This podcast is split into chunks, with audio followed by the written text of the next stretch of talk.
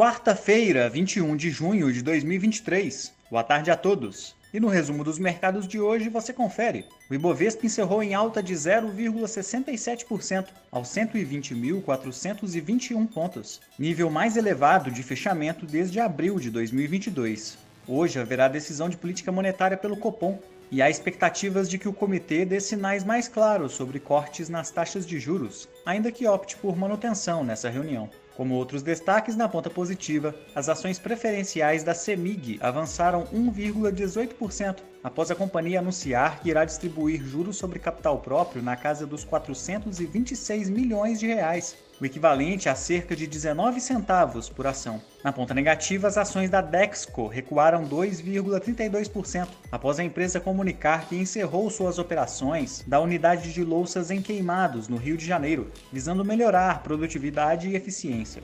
O dólar à vista, às 17 horas, estava cotado a R$ 4,77, em queda de 0,59%. No exterior, as bolsas asiáticas fecharam sem direção única, após a ata da reunião de abril do Banco do Japão evidenciar um consenso entre os dirigentes sobre a manutenção de uma política monetária em níveis acumulatícios. Em função de feriados na região, os mercados de Hong Kong não terão operações amanhã, enquanto na China e Taiwan só retornam às atividades na próxima segunda-feira. No Japão, o índice Nikkei subiu 0,56% e na China, o índice Xangai Composto recuou 1,31%. As bolsas da Europa encerraram em baixa, repercutindo a estabilidade da taxa de inflação ao consumidor do Reino Unido em 8,7% na base anual, contrariando expectativas de um recuo no indicador.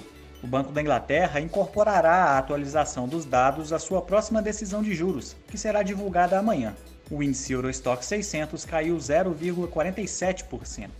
Os mercados americanos voltaram a apresentar comportamento de queda em dia de apresentação do presidente do Federal Reserve na Câmara dos Representantes, afirmando que podem fazer sentido novas elevações de juros por lá, ainda que em um nível mais moderado em diante. O Nasdaq teve queda de 1,21%, o S&P 500 recuou 0,52% e o Dow Jones caiu 0,30%. Somos do time de estratégia de investimentos do BB e diariamente estaremos aqui para passar o resumo dos mercados. Uma ótima noite a todos e até a próxima!